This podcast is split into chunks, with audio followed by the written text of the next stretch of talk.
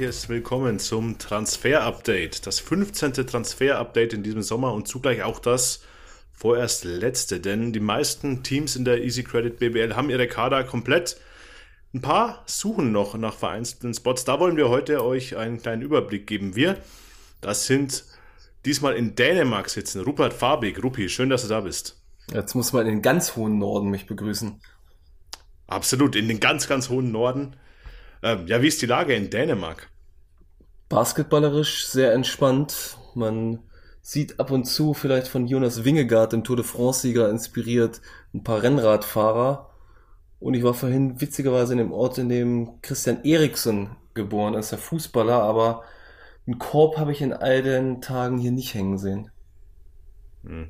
Ja, da müssen wir noch ein bisschen arbeiten, glaube ich, an der Basketballkultur in Dänemark. Bei der Weltmeisterschaft sind die Dänen ja nicht vertreten. Obwohl sie ähm, uns vor ein paar Jahren mal geschlagen haben. Ja, das ist erinnerst. richtig. Das stimmt, ja.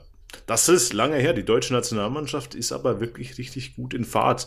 Vielleicht ein kurzer Überblick über die Sendung heute. Wir sprechen natürlich über die letzten beiden Testspiele des DBB in Abu Dhabi, die sich ja schon jetzt mittlerweile auf der Reise befinden nach Japan. Und dann machen wir aber nochmal einen letzten großen Fokus auf die BBL. Die Deals, die in der vergangenen Woche über die Bühne gegangen sind, werden wir für euch nochmal zusammenfassen. Dann werden wir euch einen Überblick geben über alle 18 Bundesligisten. Sind die Kader komplett? Ja, nein. Was passiert noch? Auf welcher Position wird noch gesucht? Dann haben wir einen kleinen Part mit euren Fragen, die ihr uns wieder sehr, sehr zahlreich zukommen habt lassen. Und zum Abschluss gehen wir in die Overtime wo wir uns von einem sehr, sehr verdienten Spieler leider, leider basketballtechnisch verabschieden müssen. Das machen wir dann aber zum Schluss. Rupi, lass uns reinstarten. Die deutsche Nationalmannschaft zwei Testspiele absolviert in Abu Dhabi. Einmal gegen die Griechen, einmal gegen Team USA. Ein Sieg, eine Niederlage, vielleicht auch so ein bisschen, wie man es erwartet hat. Wenn wir mal die beiden Spiele zusammennehmen, wie hast du die deutsche Mannschaft gesehen? Ist sie bereit für die WM, die ja am kommenden Freitag schon beginnt? Also erstaunlicherweise kann man erstmal sagen über die Spiele, bei dem Sieg gegen die Griechen haben sie die eher schwächere Leistung gebracht. Heute bei der 91 zu 99 Niederlage gegen die USA eine sehr gute Leistung.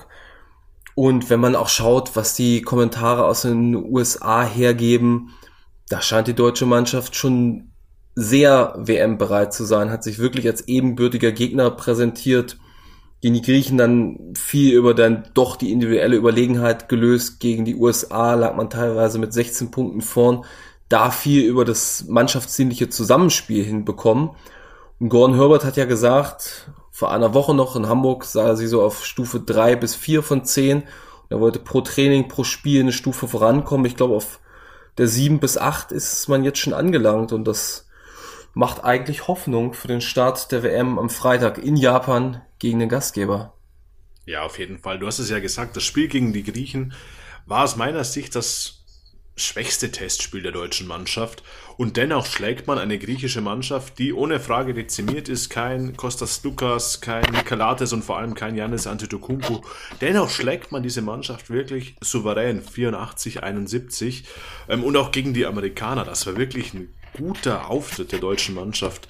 Ähm, Mitte drittes Viertel die Führung der Deutschen 16 Punkte. Ähm, dann hatte man ein bisschen Probleme mit der individuellen Qualität eines Anthony Edwards, aber ich glaube auch das ist gar nicht verkehrt, dieses Spiel jetzt auch mal abzugeben. Man hat gesehen, man kann auch gegen die wirklichen Top, Top, Top-Favoriten dieses Turniers mitspielen, mithalten und das war, glaube ich, als letzter Test optimal geeignet, um dann wirklich jetzt mit einem guten Gefühl in Richtung Okinawa zu starten.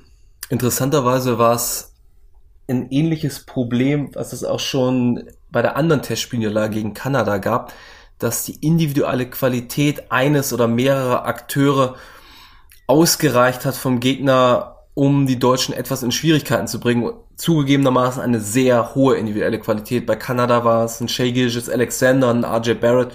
Heute Austin Reeves, Terry's Halliburton, aber vor allem natürlich Anthony Edwards, den Isaac Bonga in der ersten Halbzeit noch halbwegs in den Griff bekommen hat und dann natürlich in der zweiten Hälfte sieht man schon, weswegen der eine einen NBA-Vertrag über mehr als 200 Millionen unterschrieben hat und der andere immerhin in der Euroleague spielt, aber natürlich nicht in diesen Sphären aktiv ist wie der Edwards selber.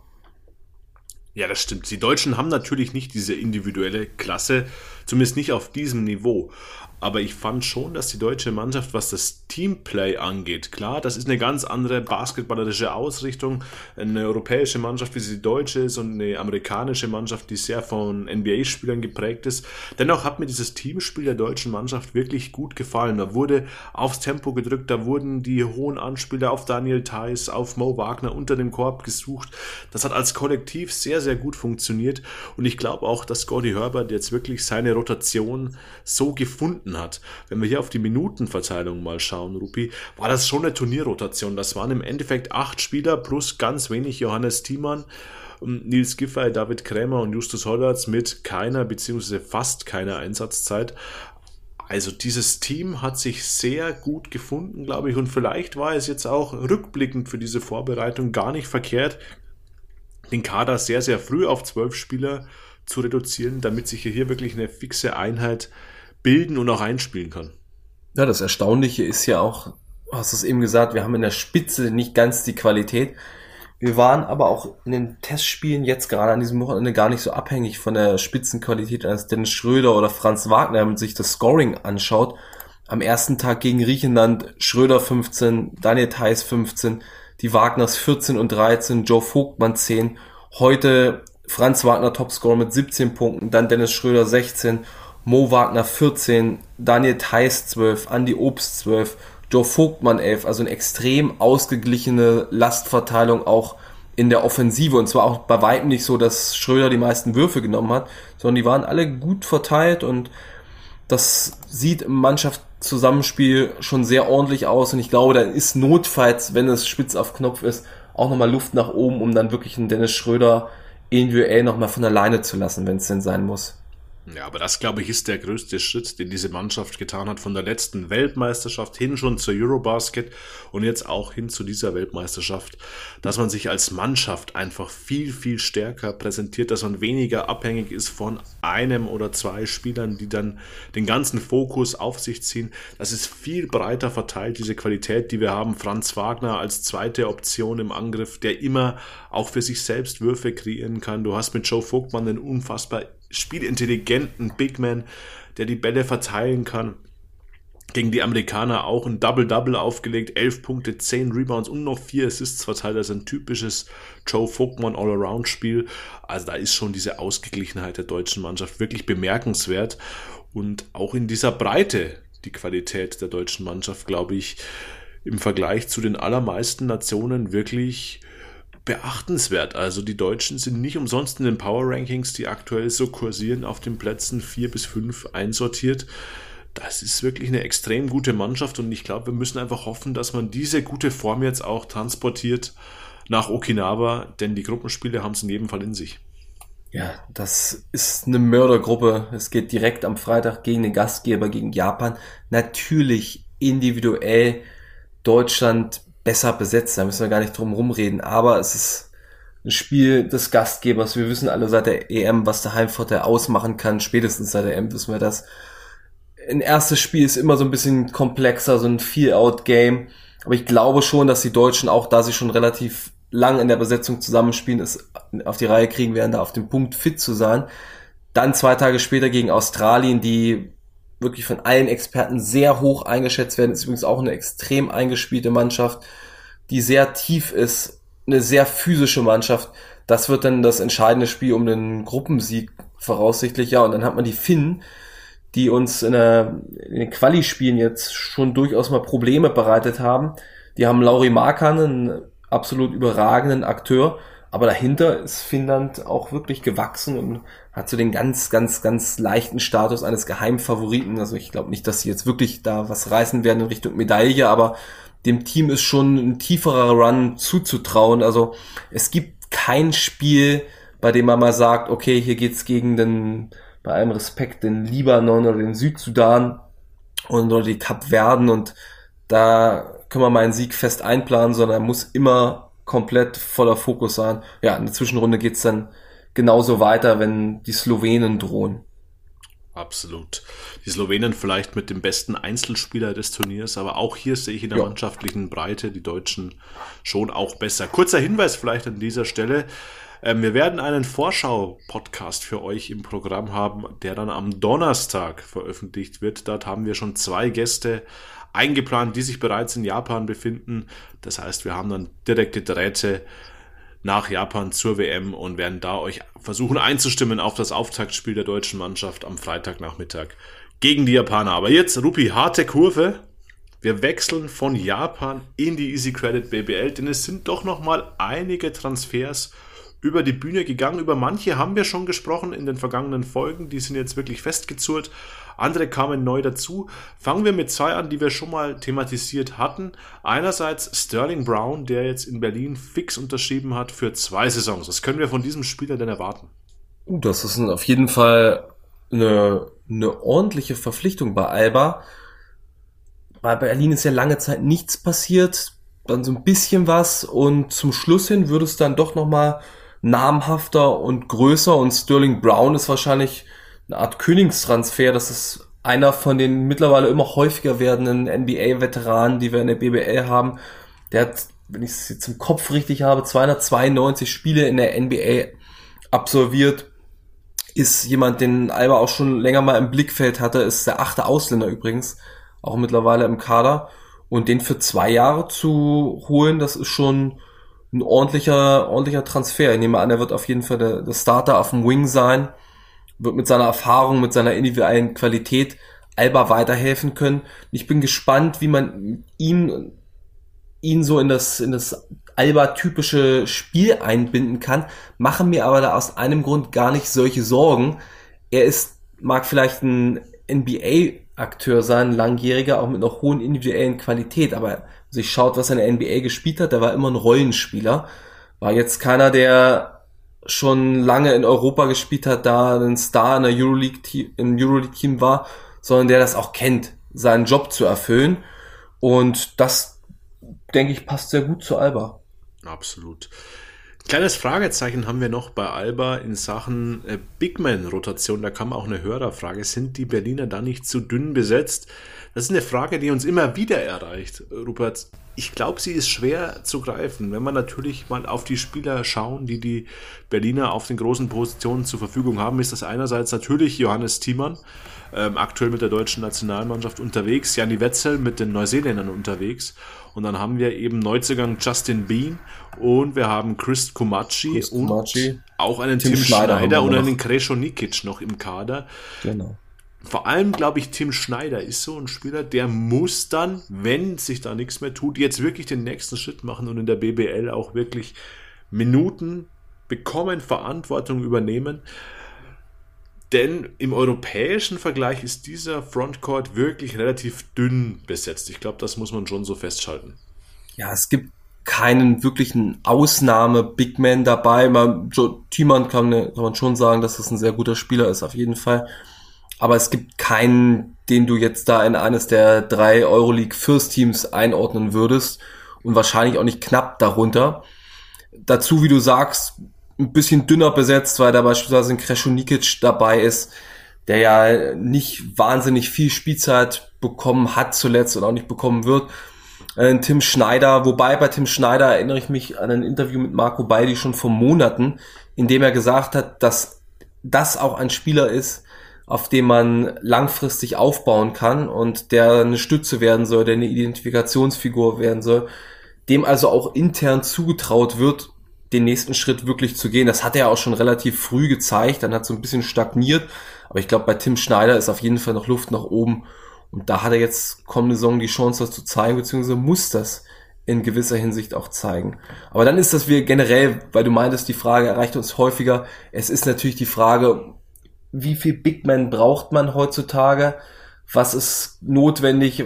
Wie häufig lässt man vielleicht auch Spieler, die eher auf dem Flügel spielen, eine Position hochrutschen auf die vier, spielt etwas kleiner.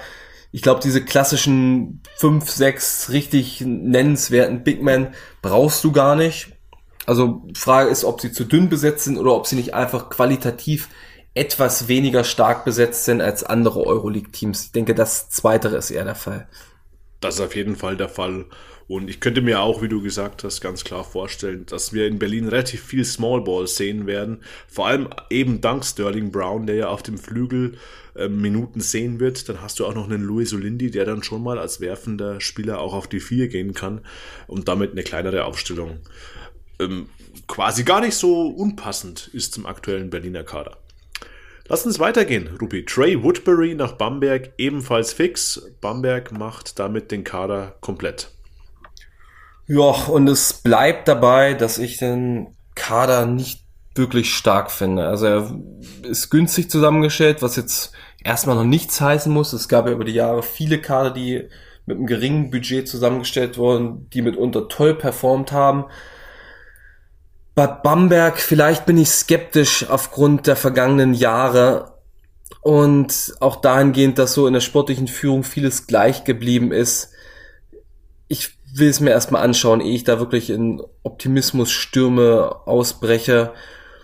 Sechs Ausländer haben sie zustande bekommen. Die Deutschen, du hast einen Lukas Herzog, einen Carsten Tada, Kevin Wohlrath, Philipp Stanic, Patrick Heckmann, der allerdings verletzt ist momentan und da schaut Bamberg nach äh, zumindest einer Übergangslösung auf den deutschen Positionen. Gibt ja noch den einen oder anderen deutschen Forward, der verfügbar ist. Und ähm, das ja, ist sicherlich kein Kader, den du in die Playoffs mit Bleistift und schon gar nicht mit Kugelschreiber einträgst. Wenn überhaupt in die Play-ins, aber ich sehe die Bamberger sogar noch eine halbe Stufe darunter momentan. Ja, geht mir auch so. Ähm, günstig, ja. Ähm, man muss auch zurückdenken, es gab in Bamberg auch schon sehr, sehr teure Verpflichtungen, die dann mhm. nicht geklappt haben, wenn wir an Quincy Miller zurückdenken beispielsweise oder einen Ricky Hickman, der ja auch mit sehr großen Vorschusslorbeeren kam. Vielleicht ist es jetzt gar nicht so schlecht, mal einen Schritt zurückzugehen. Ähm, das ist jetzt wirklich eine Mannschaft, die Oren Amiel federführend zusammengestellt hat und man, glaube ich, muss ihr eine Chance geben. Ich sehe sie qualitativ aktuell auch nicht in den Top 8, auch nicht in den Top 10 der Liga. Aber wir glauben, wir dürfen uns auf dem Parkett gerne eines Besseren belehren lassen. Hat natürlich die Chance, dass man wirklich so eine Identifikationsstiftung jetzt schafft, dass man sich mit so einem Team, dass man einmal komplett den Schlussstrich gezogen hat und jetzt neu anfängt, zumindest mit einer neuen, neuen Geschäftsführung beziehungsweise neuen Sponsoren im Hintergrund, dass man da ein bisschen was bewirken kann. Die Messlatte liegt nicht mehr wirklich hoch, also man kann sie auch recht simpel jetzt überspringen. Noch bin ich trotzdem ein bisschen skeptisch. Genau. Skeptisch sind auch einige unserer Hörer, was die Basketball-Löwen Braunschweig angeht. Wobei die jetzt nochmal nachgelegt haben auf der Guard-Position. Da kommt nämlich ein schwedischer Nationalspieler nach Niedersachsen, Bara Njay heißt der gute Mann, hält, erhält einen Vertrag bis 2026. Verheißungsvoller Spieler, hat jetzt auch bei der Nationalmannschaft gute Auftritte hingelegt für die Schweden. Kommt aus der zweiten spanischen Liga, Rubi. Die zweite spanische Liga ist ein Qualitätsmerkmal, würde ich sagen, die LEB Gold. Da sind schon andere Spieler hergekommen, die in Deutschland gut funktioniert haben. Ein Beispiel ist natürlich Harold Frey als Paradebeispiel. Ein anderer kann man jetzt noch nicht wirklich einschätzen, aber der auch jetzt aus der zweiten spanischen Liga kommen, ist es bei den Hamburgern Mark Hughes, der im ersten Testspiel gegen Fechter, das Fechter mit vier Punkten übrigens gewonnen hat, gleich Topscorer der Towers war mit 19 Punkten. Und der Barra J hat dort bei ISB Iraugi, ich hoffe, ich spreche es richtig aus, gespielt, elf Punkte im Schnitt, knapp drei Assists. Im Jahr zuvor in Schweden Rookie of the Year gewesen mit wirklich ansehnlichen Statistiken, fast 18 Punkte, fast 5 Assists, mehr als 6 Rebounds und Vertrag bis 2026 passt wieder ins Bild dessen, was die Basketball-Löwen seit längerer Zeit machen. Junge, entwicklungsfähige Spieler langfristig unter Vertrag zu nehmen, auch immer ein paar Exoten dabei zu haben, sehr athletische Spieler dabei zu haben und die Ausländerpositionen, die lesen sich jetzt doch schon auf jeden Fall ganz gut, finde ich bei, bei Braunschweig, also du hast einen Martin Peterka, der natürlich eine bekannte Größe ist, der in Braunschweig wirklich schon was abgeliefert hat. Du hast einen Amar Silla, auch einen Senegalesen, der neu ist, der super ähm, athletischer Typ ist. Jason Bango, der immer noch dabei ist. TJ Crockett, einen der überragendsten Scorer, den Europas zweite Ligen bislang gesehen haben und der, glaube ich, auch mühelos in der BBL sein Scoring-Potenzial andeuten kann. Und habe ich noch einen vergessen? Ja, und den Barra J, das als fünfter Ausländer. Vier Spieler mit einer Doppellizenz ausgestattet. Einen deutschen Kern, der zum Teil langfristig unter Vertrag steht. Wir waren ja auch ein bisschen skeptisch, was die Basketball-Löwen anging. Und man muss sagen, wir hätten ihnen vertrauen sollen, weil in den vergangenen Jahren war das eigentlich auch immer so. Und dann haben sie vernünftige Mannschaften zusammengestellt und das scheint auch in diesem Fall gelungen zu sein. Ich erinnere mich an unser Power Ranking vor der mm. letzten Saison, da hatten wir sie teilweise auf den Abstiegsrängen. Mir geht's mit dieser Skepsis ehrlich gesagt überhaupt nicht so. Also ich finde dieses Team extrem spannend. Ich finde es auch vielversprechender als so manch anderes Team, das man da so im erweiterten Mittelfeld einordnen würde. Ich finde die Ausländer allesamt extrem spannende Spieler. Bango hat schon bewiesen, dass er wirklich auch ein Big Man sein kann, der wirklich Einfluss hat aufs Spiel. Die anderen bringen auch alle massiv Potenzial mit. Sananda Fru, glaube ich, ist auch ein Spieler, den man nicht äh, vergessen sollte. Der könnte in der kommenden Saison wirklich einen massiven Schritt nach vorne machen, auch weil er mehr Vertrauen, mehr Verantwortung bekommen wird. Also ich sehe die Basketball-Löwen nicht so schwach, wie es einige unserer Hörer tun. Ähm, und sie haben ja noch immer einen Importspot frei. Das heißt, vielleicht tut sich da ja auch noch was. Der Kader ist ja noch nicht zwingend komplett fertiggestellt. Genau, Braunschweig, glaube ich, ist so ein klassisches Team, das nochmal in Richtung Nahverpflichtung geht. Vielleicht merkt, man braucht doch einen sehr erfahrenen Point Guard, dass vielleicht in die Richtung nochmal was geht. Den alten Bekannten haben wir zurück in der Liga, nämlich in Fechter. Dort macht er den Kader komplett. Richmond Aririguso kommt nach einer Saison in Belgien zurück in die Easy Credit BBL, hat er vorher in Kreilsheim gespielt. Ein solider Center, glaube ich, für den Aufsteiger. Ja, ist jetzt der Big Man, der den Kader da komplett macht. Ähm, Belgien, das sah gut aus. Wir haben reihenweise jetzt Spieler gehabt aus der Benelux-Liga, da hat er elf Punkte, fünf Rebounds aufgelegt. Hat auch noch deutlich Potenzial, ist auch erst 24 Jahre alt. Wenn man ihn jetzt mal sich an der ersten Station in Kreisheim anschaut, da, das war solide, da hat er noch nicht wirklich gut funktioniert, aber es war okay, durchschnittlich viel gespielt. Er war sehr roh in seinen Anlagen. Sehr roh auf jeden Fall. Hat eigentlich, wenn ich mich recht erinnere, hat er sehr viele Abschlüsse eigentlich nur in Korbnähe gehabt, die er aber hochprozentig äh, verwandelt hat, weil er auch ein relativ kräftiger athletischer Spieler ist. Aber für, für, seinen, für einen Rollenspieler auf Big Man glaube ich, ist das eine vernünftige Verpflichtung. Und Fechter, wie gesagt, hat das hat mehrfach schon erwähnt, finde ich, einen super Kader zusammengestellt für die Verhältnisse. Haben auch das erste Spiel in, in Hamburg da direkt gewonnen. Wenn ich jetzt, wenn du jetzt fünf Sekunden Zeit überbrückst, dann kann ich sogar den Boxscore aufrufen des Spiels und kann mal ein bisschen zitieren daraus, wer in, wer beim Fechter besonders gut war. Jetzt habe ich die Zeit schon selber, ich habe die Zeit schon selber überbrückt und war schnell genug. Also Topscorer war Ryan Schwieger mit 15 Punkten, ebenso Tommy Cusey 15 Punkte, Joschka Ferner, deutscher Spieler 14 Punkte und Sirius Williams mit 13 Punkten. Also das sind die Spieler mit den meisten Punkten und auch mit der meisten Spielzeit, gefolgt übrigens von Johann Grünloh, sehr jungen, talentierten Center, den wir auch schon mehrfach hier behandelt hatten der sechs Punkte hatte, sieben Rebounds und immer einen, einen seiner Blocks, von denen wir, glaube ich, in der BBL-Saison noch sehr, sehr viele sehen werden. Ja, also Fechter hat wirklich ein Team, das eines Aufsteigers mehr als würdig ist. Da steckt viel Qualität drin, da steckt viel BBL-Erfahrung schon drin.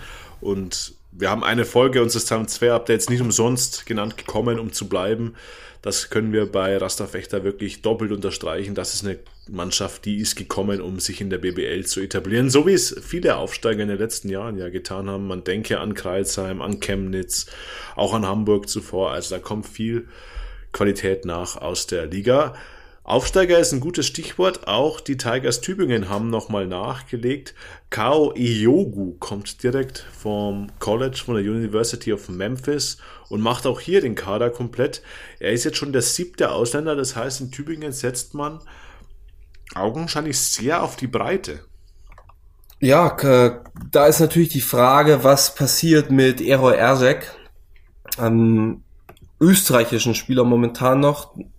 Da gab es ja schon länger die Gerüchte und auch das erklärte Ziel der Tigers aus Tübingen, ihm einen deutschen Pass zu besorgen. Wenn das gelingt, dann ist man da auch wieder ein bisschen ausgeglichener, aber es ist, ist schon ganz gut, dass Tübingen wirklich ein tiefes Team zusammengestellt hat.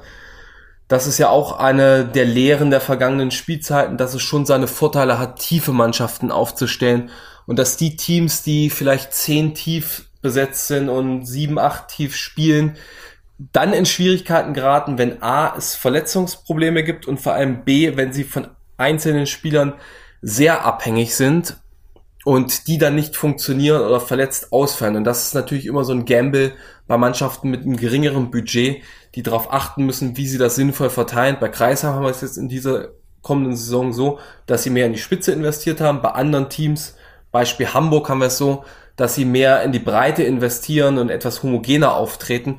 Das ist dann immer so eine Ausrichtung, je nachdem, was man als sinnvoll erachtet. Bei Tübingen geht es, glaube ich, in die zweitere Variante. Was ich in dem Fall gar nicht dumm finde, dass man bei einem sehr kleinen Budget das dann doch ein bisschen breiter verteilt. Ja, an der Stelle sei euch auch nochmal die Folge mit Erik Detlef ans Herz gelegt. Dort haben wir ausführlich über die Tigers Tübingen gesprochen. Sie haben das kleinste Budget der Liga, aber sie setzen eben genau auf diese Breite und auch vor allem auf die Kontinuität. Sie wollen ihre Aufstiegsmannschaft in großen Teilen eben mitnehmen in die BBL und im Optimalfall zu Saisonbeginn schon Siege einfahren, wo sie eben den Vorteil haben, eingespielt zu sein. Das System von Coach Danny Jansson, dass die Spieler das kennen und ich glaube, das kann zu einer Trumpfkarte werden für die Tigers Tübingen, vor allem zu Saisonbeginn. Der Kader ist jetzt breit aufgestellt. Errol Ersek soll ja den deutschen Pass zu Saisonbeginn haben. Dann sind es aber immer noch sieben Ausländer. Also auch hier muss immer noch rotiert werden. Ähm, spannender Standort da in Tübingen. Auch die sind gekommen, um zu bleiben, wobei ich sagen würde, der Kader der Tübinger nicht ganz star so stark einzuschätzen wie der von Rasta Fechter. Äh, das äh, nicht ganz so stark kann man, glaube ich, noch deutlicher sagen. Ich glaube, Fechter ist wesentlich stärker als Tübingen. Also ich sehe auch Fechter stärker beispielsweise als äh, die Bamberg Baskets aktuell. Ja, absolut und auch stärker als die Hamburg Towers. Da bist du zwar der Mann vor Ort, aber auch. Ja, da kann ich ja nicht, kann ja nicht drauf einwirken auf die Qualität. Die überzeugen mich bisher auch noch nicht. Aber das machen wir später. Ähm, wir machen erst die letzten beiden Transfers noch. Die oh, überzeugen dich die Rostock Seawolves? Die Rostock Seawolves überzeugen mich durchaus. Die sehe ich auch im erweiterten Kreis der Playoff-Anwärter. Mussten jetzt aber eine relativ schwere Verletzung verkraften. Jordan Rowland ähm, hat ein Knochenedem Nee, das ist der, das ist Charles Callison. Jordan hm. Rowland hat eine Knieverletzung. Wird zwei bis drei Monate ausfallen und die Seawolves haben direkt reagiert und haben Matt Bradley, einen scoring-starken Guard direkt vom College verpflichtet, um da überhaupt keine Lücke entstehen zu lassen im Kader. Ja, von San Diego State. Das ist nicht das schlechteste College. Und glänzte eigentlich über seine College-Karriere, wie du gesagt hast, als Scorer und auch als wirklich solider Schütze. Also er hat größtenteils in den hohen 30ern geworfen, teilweise in den 40ern von der Dreierlinie. Gute Freiwurfquote. Jetzt zuletzt waren es 35,6 Prozent in seiner finalen Saison. Aber auch das finde ich sehr wichtig, immer Winning Records produziert zuletzt in San Diego. Und ich glaube, da haben sie einen, einen, super Rollenspieler gefunden, um den Kader dann wieder komplett zu machen vorerst. Zeigt auch die Ambitionen, die man in Rostock hat. Also da wird ja auch schon mit dem europäischen Wettbewerb jetzt erstmalig äh, geplant in dieser Saison. Da braucht man einen Kader, der eben auch vielleicht den ein oder anderen Spieler breiter ist, um die Rotation, die Minuten eben auszudehnen. Und da kann man sich nicht erlauben, schon jetzt während der Vorbereitung auf den Spieler mehrere Monate zu verzichten. Daher durchaus sinnvoll, hier gleich für Ersatz zu sorgen. Ersatz ist auch ein gutes Stichwort. Der Centenix MBC hat auch einen Ersatz geholt, nämlich für den verletzten Charles Callison, dessen Vertrag ja verlängert wurde. Der hat nämlich ein Knochenedem erlitten und fällt auch ein bis zwei Monate aus. Deante Baldwin heißt der gute Mann, der jetzt zunächst für zweieinhalb Monate unterschrieben hat. Rupi, du hast es vermeldet. Was ist das für ein Spielertyp? Ja, kommt aus der, aus der Adria-Liga bei Burac Mozart gespielt zuletzt, also in, in Serbien. Ist auch ein Point Guard, relativ erfahrener Spieler, 28 Jahre alt, ist schon längere Zeit in Europa dabei, viele unterschiedliche Clubs durchgemacht, unter anderem übrigens auch mal bei den Tigers Tübingen in der zweiten Liga aktiv gewesen und ist jemand, der auf jeden Fall sehr, sehr verlässlich und solide Regie führen kann, der Punkte kann, punkten kann, seinen eigenen Wurf sich kreieren kann, aber auch gut den Ball verteilen kann, also einen guten Mix findet. Absoluter Veteran, der, glaube ich, wird seine Rolle finden, ohne größere Schwierigkeiten. Ist ein kleiner Negativpunkt zu finden, vielleicht ein bisschen anfällig für Ballverluste, aber wird, glaube ich, in einem doch rigideren Stil da von Perak Krunic das, denke ich, ganz gut machen. Hat zunächst erstmal einen Vertrag bekommen über zweieinhalb Monate, die erwartete Ausfallzeit von Charles Kellison und dann, denke ich, wird man weiter schauen, ob es gut funktioniert hat oder nicht, aber es ist ein typischer Spieler für den MBC, was so die Preisklasse, was die Qualität betrifft. Ich denke, Krunic wird ihn auch gut kennen, wenn er vorher in mehr oder minder seiner Heimatliga gespielt hat. Also Krunic kommt ja auch vom Balkan und ich denke, da wird er, ihn, wird er einerseits gute Kontakte haben und andererseits auch, denke ich, ein gutes Auge drauf gehabt haben. Ist, finde ich, eine solide Verpflichtung, um so kurzfristig Ersatz zu bekommen. Das passt. Ja, ist solide und gibt dir eben die Möglichkeit, gegebenenfalls den Vertrag ja zu verlängern, wenn der Spieler jetzt wirklich einschlagen sollte. Also ich glaube, da macht man beim MBC nicht viel verkehrt. Jo, dann haben wir alle Verpflichtungen dieser Woche beieinander. Ich hoffe, wir haben niemanden vergessen. Rupi, korrigiere mich, falls ich falsch Aus liege. dem Kopf fällt mir jetzt nichts ein. Aber ich glaube, das war's. Das ist eine gute, gute Brücke, denn wir wollen, wie angekündigt, jetzt mal einen Blick werfen auf alle 18 Teams in der Easy Credit BBL. Wer ist schon komplett? Wer muss noch was machen? Wer will noch was machen? Und ja, die meisten Teams, glaube ich, Rupi, die haben ihre Männer beieinander. Die Vorbereitung ist ja an vielen Standorten jetzt auch schon angelaufen. Fangen wir mal an bei den beiden Finalisten der vergangenen Saison. Einerseits Ratio Farm Ulm und andererseits die Telekom Baskets Bonn. Wie ist die Lage an diesen beiden Standorten? Die sind komplett und legen auch schon wieder los. Vor allem die Bonner, die sind ja extrem früh eingestiegen, schon in der ersten Augustwoche, was der Tatsache geschuldet ist, dass wir ja diesen FIBA-Weltpokal als Champions League-Sieger schon Ende August spielen. Ich glaube auch irgendwo in Fernost ist das, wo sie hinreisen müssen und dann gegen asiatische und südamerikanische Vertreter spielen werden. Also die schon weit vorn dabei, Kaderplanung vorläufig abgeschlossen. Dasselbe trifft dann auf Ratio Farm Ulm zu.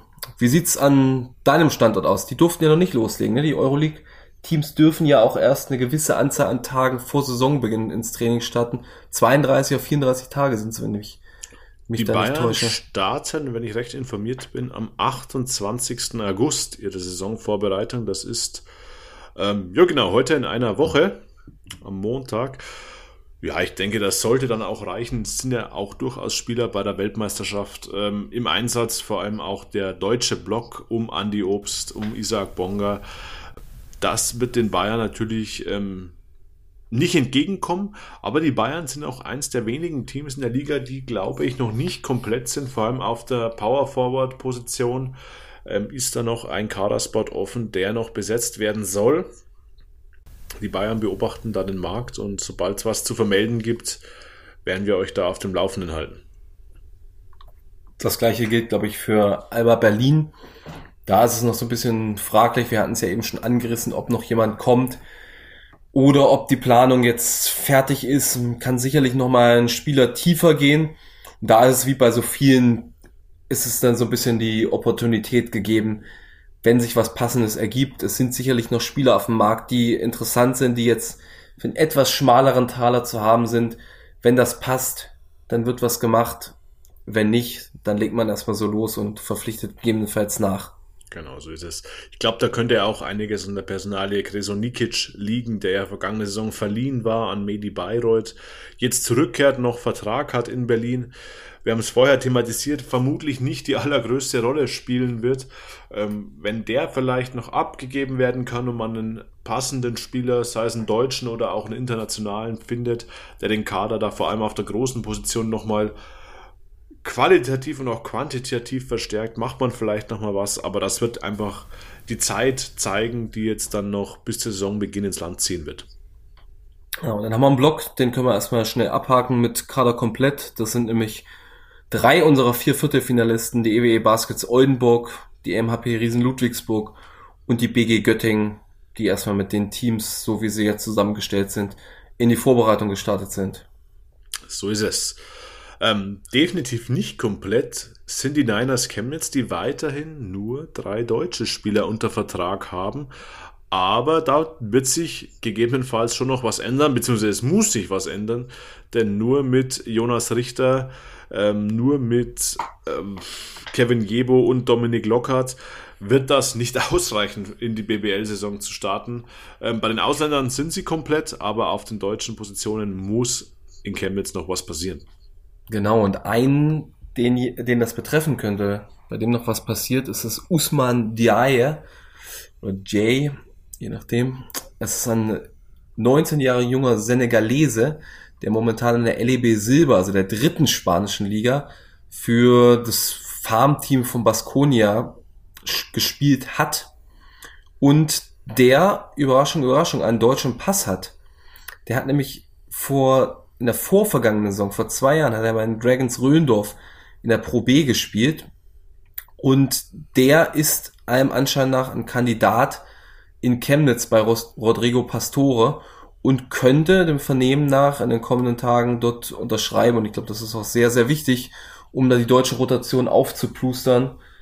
Denn ja, die Geschichte mit Nolan Adekunle hängt ja immer noch in der Luft, bekanntermaßen. Und dann muss man ja eh noch den Platz von Jason George irgendwie wieder füllen. Richtig. Und Njaye wäre ja auch ein Spieler, der auf dem Flügel oder auch sogar auf der Guard-Position eingesetzt werden kann.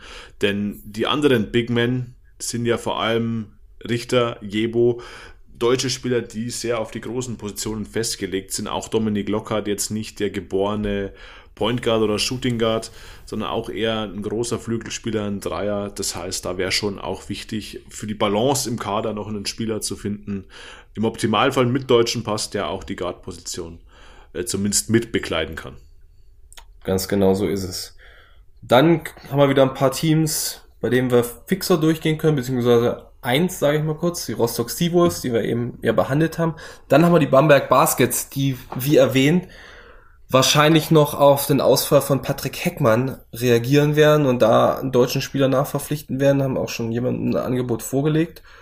Und dann geht's weiter wieder mit kompletten Teams, die Würzburg Baskets, schon wieder Baskets hier, die MLP Academics Heidelberg mit einem sehr guten Kader, wie ich finde, und die Hakrummerins Kreisheim mit einem Kader, der bewusst nur fünf Ausländer umfasst, weswegen hat uns Ingo Enskat erklärt und haben wir eben auch kurz angerissen. Womit wir wieder beim Team wären, dessen Status noch so ein bisschen in der Luft hängt, nicht wahr, Robert? Ja, da sind wir mal wieder bei den Basketball-Löwen Braunschweig, die wir ja vorher schon thematisiert hatten, die mit Bada und Jay ja einen Guard noch dazugeholt haben, jetzt als fünften Importprofi. Eine Position ist noch vakant. Auch hier, glaube ich, wird der Markt noch beobachtet. beobachtet. Vielleicht sucht man noch nach einem Spieler, der eine gewisse Portion Erfahrung mitbringt. Vergangene Saison war das Braden Hobbs, der definitiv nicht nach Braunschweig zurückkehren wird. Mm, so ein erfahrener Leader, glaube ich, völlig egal auf welcher Position, vielleicht auf der 1 wäre er ganz wertvoll, glaube ich, würde diesem jungen Team schon gut zu Gesicht stehen. Ein Spieler, der vielleicht die BBL schon kennt, der schon einiges gesehen hat im internationalen Basketball, so als kleiner Leitwolf vorneweg. Aber auch da werden wir ein Auge drauf haben, was die Löwen Braunschweig in den kommenden Wochen noch so fabrizieren werden.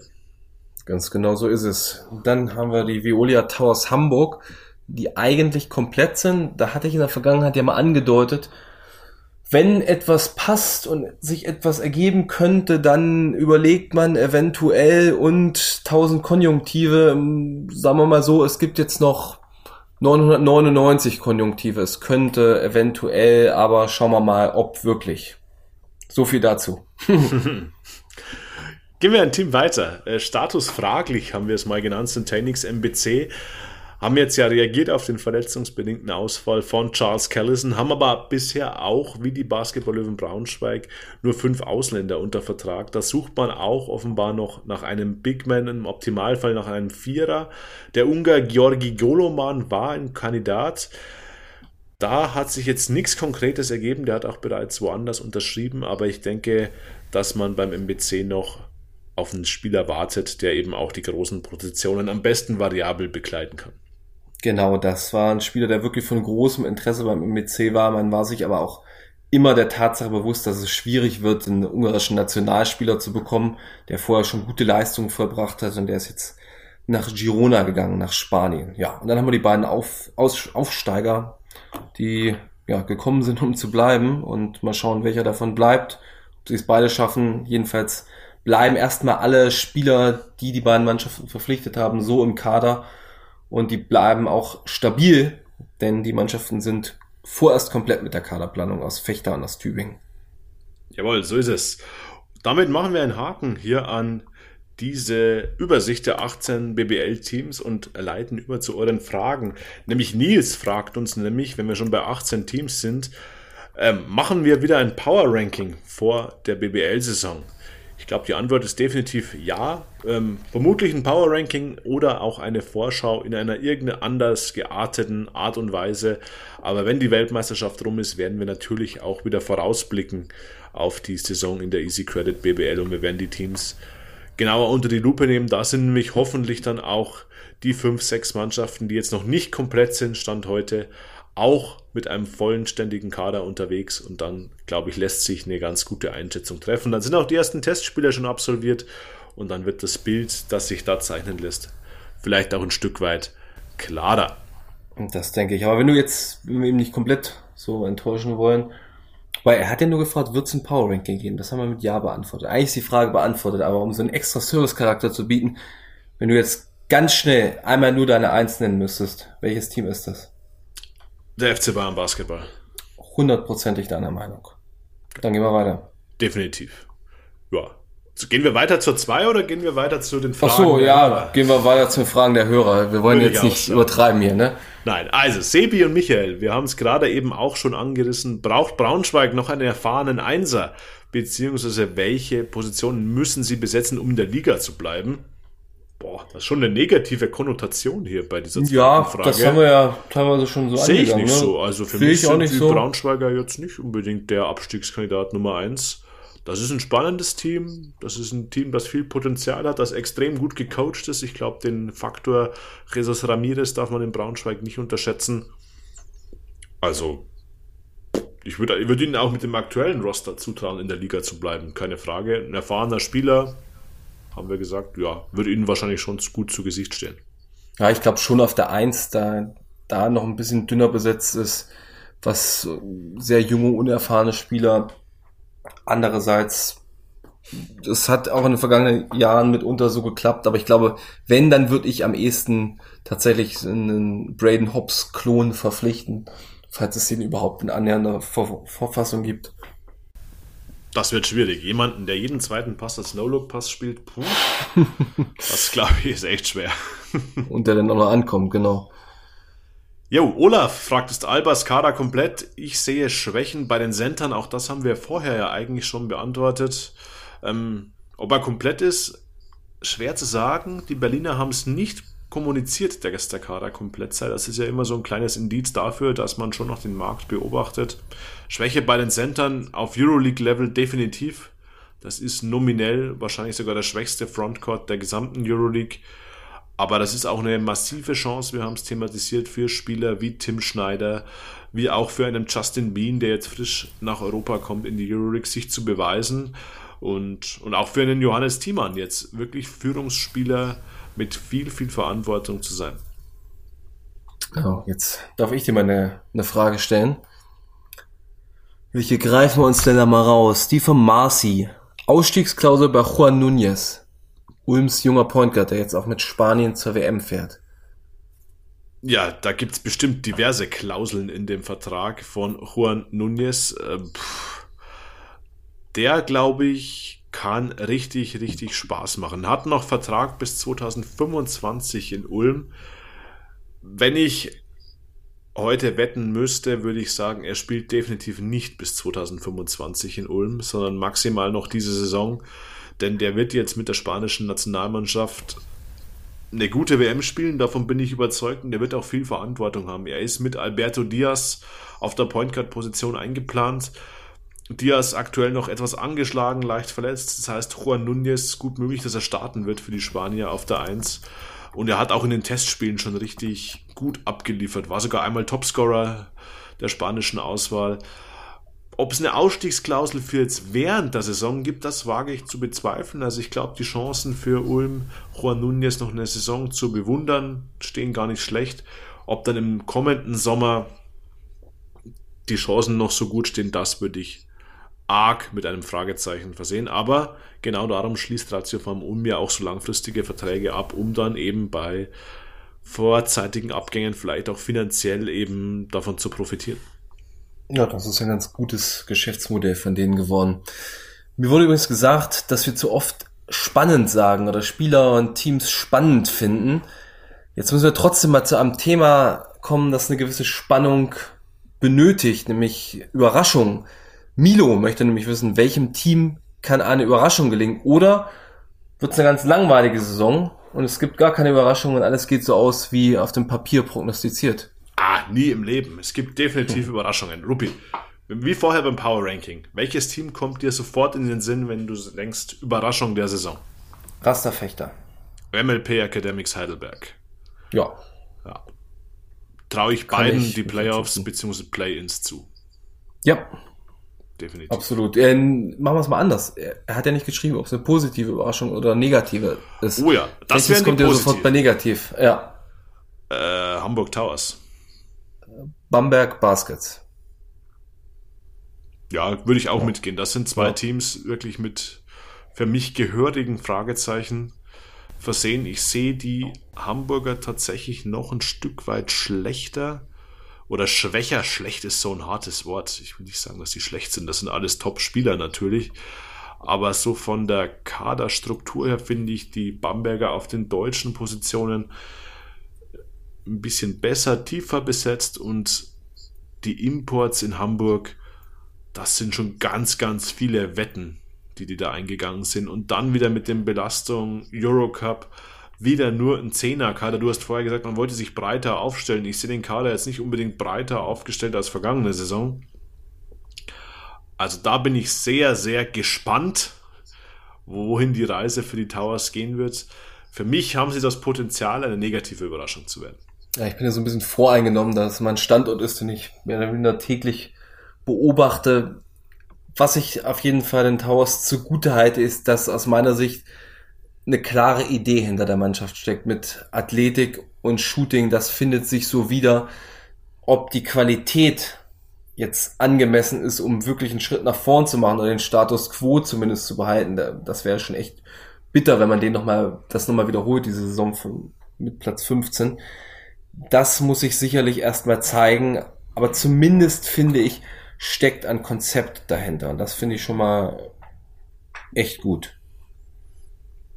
Wir werden uns dieses Konzept in jedem Fall anschauen. Genau. Welches, was könnte denn auch echt gut werden in Bezug auf Spieler? Sebastian hat mich eine sehr schöne Frage gestellt. Welche jungen Spieler haben das Potenzial zur Überraschung? Robert, da ich wie üblich sehr schlecht vorbereitet bin und auch mal sehr schlecht bin, dass mir solche Sachen aus dem Kopf einfallen. Ich habe mir parallel schon mal drei Namen aufgeschrieben, aber gib mir noch mal bitte, bitte ein bisschen mehr Zeit und sag du als wie immer hervorragend vorbereiteter Lehrer, welche jungen Spieler, du kennst dich mit jungen Menschen aus, das Potenzial haben zu überraschen. Bestens vorbereitet, das mitten in den Sommerferien, rupi rupi. Ähm, ich habe keine drei Spieler, ähm, ich habe sofort einen Spieler, der mir in den Sinn kommt, vielleicht auch, weil ich ein bisschen voreingenommen bin aufgrund meines Standorts in München und das ist Ivan Katschenkov. Mm. Der hat bei der U18 Europameisterschaft ähm, unfassbar gut gespielt in diesem Sommer, im Juli. Ähm, 17 Punkte, glaube ich, im Schnitt aufgelegt, war in der Top 5 des Turniers als jüngerer Jahrgang. Der Typ ist Jahrgang, muss mich kurz nachschauen, Jahrgang 2006. Der Junge ist 16 Jahre alt. Der wird Mitte September erst 17 und hat als 16-Jähriger ähm, bei der U18 Europameisterschaft sich ins All-Tournament-Team gespielt. Und ich hoffe wirklich, dass Pablo Lasso den einbaut in die Rotation bei den Bayern. Er hat es in der vergangenen Saison bei Andrea Trinchieri schon ein bisschen gedurft, ein bisschen reinzuschnuppern in der Easy Credit BBL. Aber den regelmäßig in der BBL zu sehen, das fände ich sehr, sehr interessant, weil das ist ein Spieler, der über eine unfassbar hohe individuelle Qualität verfügt.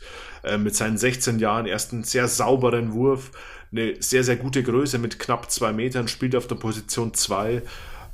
Also der hat das Potenzial, ähm, eine der positiven Überraschungen zu werden. Jetzt bin ich aber sehr, sehr gespannt, auf welche drei Namen du dich festgelegt hast. Also ich habe drei Namen, die sind deutlich weniger spannend als dein einer Name. Mir ist aber eben noch ein vierter Name eingefallen und ich glaube, der hat Katschenko-Potenzial. Also meine relativ überschaubaren und vielleicht auch vorhersehbaren Namen Ferdinand Gilka aus Braunschweig, immer noch relativ jung, zuletzt vor einiger Zeit in der BBL gesehen und sehr gute Saison in Belgien gespielt dem traue ich zu, gerade in Braunschweig mit der ganzen Infrastruktur, so wie der Kader gestaltet ist, so wie Braunschweig spielt, eine tolle Saison zu spielen. Dann ein Spieler, von dem ich seit jeher viel halte, der auch eine größere Verantwortung gedrängt wird in dieser Saison, ist Malte Delo. Würde ich mitgehen, Malte Delo. Ja. Sehr, sehr unterschätzt bei Alba Berlin, auch schon in der Vergangenheit. Ähm, hat dort schon konstant gut abgeliefert. Ähm, wird den nächsten Schritt machen, davon bin ich auch überzeugt. Und ein Spieler, zu dem mir gesagt wurde, ich überschätze ihn ein wenig, ich trotzdem jetzt das Wort, was ich eigentlich auch nicht mehr verwenden soll, sehr spannend finde. Das ist Fedor Jugic von Göttingen, 19 Jahre, dort in einer Rolle, die ihm sicherlich 20 Minuten zusichern wird. Und von dem erwarte ich mir einiges. Jetzt kommt dann mein vierter Name und da geht auch ein Dank raus an meinen Tippgeber aus Berlin, der mir den Namen vor ein paar Tagen und Wochen gesteckt hat, dass man auf den mal ein Auge werfen sollte, nämlich äh, von Stackis Standort aus Ludwigsburg, Dominikas Pleta, ein 18 Jahre junger deutscher Forward, 2,6 Meter sechs groß, ist mit einer Doppellizenz eingeplant, soll aber wirklich Talent haben, Oberkante, Unterlippe. Und ich höre gerade, wie du ihn parallel googelst.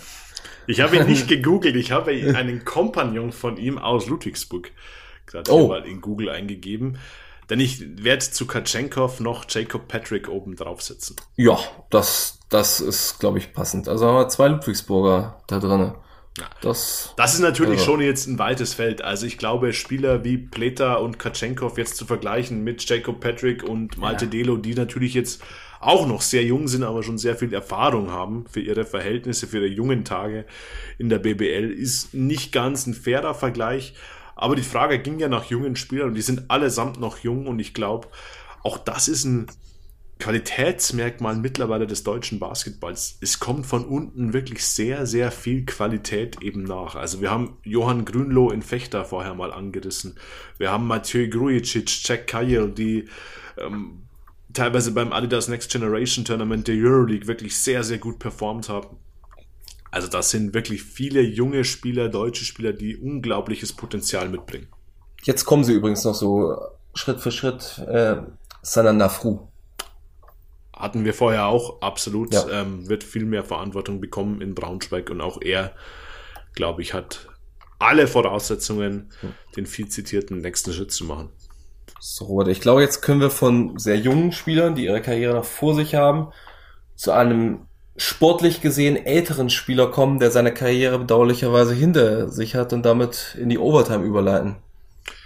Ja, Danilo Bartel hat am Sonntag Nachmittag via Social Media verkündet, dass er seine Karriere, seine aktive Karriere zumindest, verletzungsbedingt beenden muss. Ja, viel zu früh, 31 Jahre erst alt, aber jetzt über ein Jahr an einer Knieverletzung laboriert. Ich glaube, es waren sogar zwei Knieverletzungen, die er in Folge hatte während seiner Zeit bei Fenerbahce Istanbul. Ja, sehr, sehr schade für Danilo Bartel. Ähm, lange Zeit ein Aushängeschild der BBL gewesen, dann auch internationale Erfahrung gesammelt. Jetzt ist seine aktive Karriere leider schon beendet. Ja. Aber muss mal im Rückblick auch, glaube ich, erwähnen, was das wirklich für ein großartiger Spieler war. Also eine das war einer der besten deutschen Spieler auf der Position, die wir hatten, mitunter auch einer der besten Deutschen, die wir in der Liga hatten. Also nicht nur der Eurocup-Sieger mit den Frankfurtern, Meister mit Bayern, Pokalsieger, der hat bei Fenerbahce gespielt, ist da Meister geworden. Und bis zu der Verletzung, bis zu einer vielleicht etwas schwierigeren letzten Saison, war das eine hervorragende Karriere. Das hat damals im Frankfurter Team auch richtig Spaß gemacht mit Joe Vogtmann zusammen. Also dem kann man nur alles Gute wünschen. Es sieht ja ganz gut aus, dass wir ihn im Basketball behalten. Er hat ja schon erste Erfahrungen als Trainer gesammelt. Ja, war mit der Jugendmannschaft des DBB als Assistant Coach unterwegs. Aber lass uns noch mal kurz auf das Spielerische blicken. Danilo Bartel, ich erinnere mich vor allem zurück an die Finalserie 2019, wo er dann auch MVP wurde Das Stimmt. ist, wenn ich so zurückdenke, von einem deutschen Spieler die dominanteste Leistung gewesen, was den Einfluss wirklich auf das Spiel einer Mannschaft angeht. Ich kann mich an keinen anderen deutschen Spieler erinnern, der wirklich so viel direkten Einfluss hatte. Danilo Bartel war für die Bayern der absolute Go-To-Guy. Im Low Post ähm, hat eigentlich immer eine gute Lösung gefunden mit dem Rücken zum Korb, hat aus der Transition dann auch die Dreier reinwerfen können und ist wirklich verdient zum Finals MVP geworden und hat dann auch wirklich verdientermaßen sich den Schritt mit einem sehr, sehr gut dotierten Vertrag zu Fenerbahce verdient. Also das war wirklich ein Spieler, ein Qualitätsspieler, den wir in der Liga hatten und ja, wir hatten ihn ja auch mal im Transfer-Update thematisiert, weil da die Frage kam, ja, vielleicht wird das nochmal was mit einem Comeback. Er hat es wirklich versucht, hat es in München nochmal trainiert, hat beim MTSV Schwabing ähm, Regionalligist hier in München gearbeitet, hat trainiert, aber es hat nicht sollen sein. Ähm, ich glaube, dann muss man auch ähm, einfach der Gesundheit den Vorrang geben. Ähm, der Kerl ist 31 Jahre alt, hat noch einen riesigen Teil seines Lebens vor sich und wenn der Körper einfach nicht mehr mitmachen will, ist es vielleicht eine schwere Entscheidung, aber ich glaube unterm Strich dann auch eine nachvollziehbar und eine richtige Entscheidung. Ja, da gehe ich völlig mit und wünsche ihm alles, alles Gute und freue mich, ihn hoffentlich bald im Basketball wiederzusehen. Absolut. Das ist ein schönes Schlusswort, Rupi. Ich habe, äh, bevor wir ein Schlusswort haben, ne, da ich ja diesmal aus Dänemark mit dir zugeschaltet bin, habe ich noch eine Frage an dich, eine Hörerfrage sozusagen von mir selber. Weißt du, welcher dänische Basketballer in der BBL aktiv ist, beziehungsweise in irgendeiner Funktion, sage ich jetzt mal, in der BBL aktiv ist? Es gibt meines Wissens einen Dänen. Trivia am späten Abend, einen Dänen. Ein ehemaliger Nationalspieler, dänischer Nationalspieler. Ich habe keine Ahnung. Es ist Jens Hakanowitz, der sportliche Leiter der Rostock Seawolves. Ah. Geboren in Augustenburg. Das war mir überhaupt nicht bewusst. Tja, mir war's, ist es auch erst vor einiger Zeit bewusst geworden. Und du sagst, du bist nicht gut vorbereitet für den Podcast hier. Ei, ei, ei, In Dänemark hat man offenbar Zeit, wichtige Dinge zu recherchieren. Definitiv, viel zu viel. Aber morgen bin ich ja wieder zurück pünktlich dann zur Weltmeisterschaft. Und damit ja, schließen wir das Transfer-Update. Wir bedanken uns, glaube ich, im, im, Namen von uns beiden und auch im Namen von Stucky bei euch, lieben Hörern, für das Vertrauen, vor allem für das viele, viele Feedback, für die vielen, vielen Fragen, die er uns geschickt hat. Es waren 15 Folgen äh, während dieses Sommers, wo wir uns um diese Transfers in der Liga gekümmert haben. Uns hat es großen Spaß gemacht, wir hoffen euch auch und Jetzt gilt der volle Fokus der deutschen Nationalmannschaft, denn am kommenden Freitag beginnt die WM in Japan für die deutsche Mannschaft und ich glaube, die Vorbereitung hat Lust auf mehr gemacht, oder? Wie geht's dir, Rupi? Ja, das hat gezeigt, dass die deutsche Mannschaft absolut reif ist, da oben mitzuspielen, dass sie vor gar keiner Mannschaft Angst hat. Wir hatten in der Vorwoche die Frage, ob Deutschland gegen die USA überhaupt eine Chance hat. Die Frage wurde ziemlich eindeutig heute beantwortet es ist ein sehr, sehr schwieriger Weg bis ganz tief rein ins Turnier und trotzdem bleibe ich dabei. Ich glaube daran, dass eine Medaille absolut realistisch ist. Und das ist ja wirklich ein Ding. Also wir haben in der ganzen Historie bislang eine WM-Medaille geholt, 2002 Bronze in Indianapolis, angeführt von Dirk Nowitzki. Und jetzt geht man in so eine WM rein und kann selbstbewusst, aber auch ohne dass man für verrückt erklärt wird, sagen, ja, Deutschland ist ein Medaillenkandidat und es wäre schon irgendwie schade und enttäuschend ist ein bisschen übertrieben, aber vielleicht wäre es also eine kleine Enttäuschung, wenn es keine Medaille gibt am Ende. Übrigens, wo wir bei der Nationalmannschaft sind, ich glaube, einen Punkt haben wir noch ausgespart. Justus Hollatz hat sich ja verletzt im Spiel gegen die Griechen. Da können wir aber beide so ein bisschen Entwarnung geben. Du hast es direkt nach dem Spiel schon berichtet, dass nichts gerissen ist. Ich habe Justus auch nochmal Kontakt gehabt und er meinte, alles gut, Glück gehabt, kleiner Schockmoment, aber es sieht vernünftig aus in Richtung WM. Richtig. Wird mit der Mannschaft nach Japan reisen. Ähm, dem Moment, wo ihr den Podcast hört, wird die Mannschaft schon in Japan angekommen sein. Wir werden dann nach Japan telefonieren und euch auf den Stand der Dinge bringen, wie es vor Ort ist, wie die deutsche Mannschaft einzuschätzen ist vor dem Auftaktspiel gegen die Japaner am Freitag. Bis dahin, bleibt uns gewogen und bis ganz bald. Ciao, ciao. Ciao, ciao.